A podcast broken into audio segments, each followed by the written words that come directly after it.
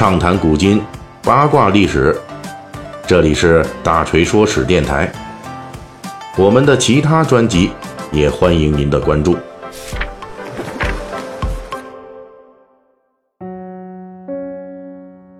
最近呢，一些这省份陆续出台啊，进一步的减轻中小学生课业负担的措施，这引起了舆论的广泛关注。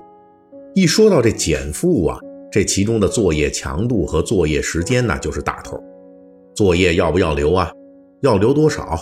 一直是这减负过程中反复被讨论的问题之一啊。这里边锤哥对此呢，就不加叙述和评论了。毕竟咱们是一个讲史栏目嘛。不过正巧啊，此前哈，我们有粉丝就跟我这留言说：“哎呀，锤哥啊，希望你有时间能够讲一讲这作业的历史故事。”我是恨死这作业了啊！想必这位小朋友，你是可能是被这个作业折磨的有点不成人样了，哎。所以本期大锤说史呢，咱们就满足这个粉丝的要求，哎，咱们继续秉承就着这新闻热点还有粉丝们的这个期望的啊这样的原则来讲述历史故事。我们今天就来讲一段这古人做作业的故事。其实古代作业出现的时间非常早。啊，在这成书于两千多年前的先秦时代的《礼记》中，就提到过疑似作业的事物。这《礼记》里边啊，就是这么说的：“时教必有正业，退息必有居学。”啊，这个话呢，可以大概的翻译成什么呢？就是说，老师在正常教学的时候啊，学生要完成课堂作业。老师讲完课以后呢？这学生要练习家庭作业，或者叫课后作业。有学者就认为，这居学呀，其实就是家庭作业在古代的名字之一。那么，在两千多年前的家庭作业，那都是些什么内容呢？从《礼记》来看啊，基本上啊，对应当时的六艺。这六艺就是礼乐射御书数这六门。按照当时古人的设想。课后作业呢，就是要集中精力做一些能够辅助这六门正经功课进步的内容。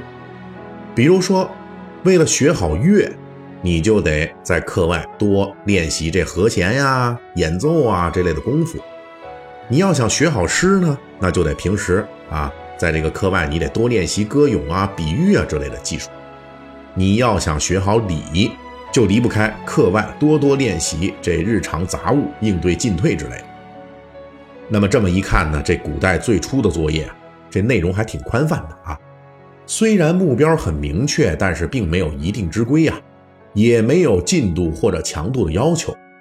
最重要的呢，这《礼记》所代表的儒家教育思想，只能说是一家之言，它更多呢是一种教育思想，而不是什么强制的规定。哎，就是你你愿意干能干，不愿意干无所谓，哎，都看自己。啊，对于那个时候的这古人来说啊，如果你要想学好这六艺，给自己长点真本事，那么进行这课后作业练习那就是必须的。而且呢，你肯定是练得越多越好，越长久越好。但是呢，这些课外练习的内容啊，哎，它并不是出自老师的强制要求，而且老师呢也很可能啊不会向学生布置，更没有什么事后的检查呀、判分啊、惩罚啊这类机制啊。还是属于这个引导学生们自发自觉的进行，主要还是希望这好学的学生，你们自己在课后啊多练习啊，最好是往死里练。哎，因此从这个角度呢来讲，这时候的古人作业就有点像自学，它不是强制性的。这种依靠自我来实现的作业，在我国历史上持续了上百年。后来到了这个隋唐时代啊，科举制度出现以后。那作业的这个功能和形态都发生了急剧的变化，因为科举制度啊，相当于在学问和官职、权力待遇之间就构筑了一道竞争非常激烈的桥梁。这科举制度出现之后，那学生们的学习压力就猛增，直接就反映的就是这作业的压力也加大，不再像以前那样凭自觉、凭兴趣，哎，没人来管了。所以说呢，其实这个。目前这真正的作业还是源于这考试竞争啊，是应试的这么一种结果。那这种压力呢，不仅直接作用到了考科举的学子身上，甚至很快还传到了学童身上。唐代学童那都是要习字的啊，基本上每天呢学三到五个字，每个字要练习三十到一百遍，这就是每个学童的每天的作业。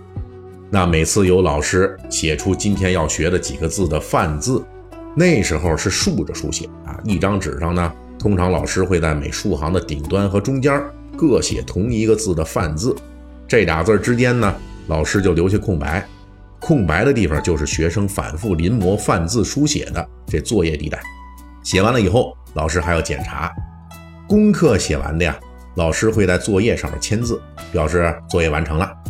那时候写的呢，这老师批改的时候写的这字是“休”啊，休息的“休”，有点类似于我们今天老师写的这“月”这个字儿啊。等学童到了高年级，哎，升上去以后呢，这学生就不磨字了。改成更重的作业就是抄书了。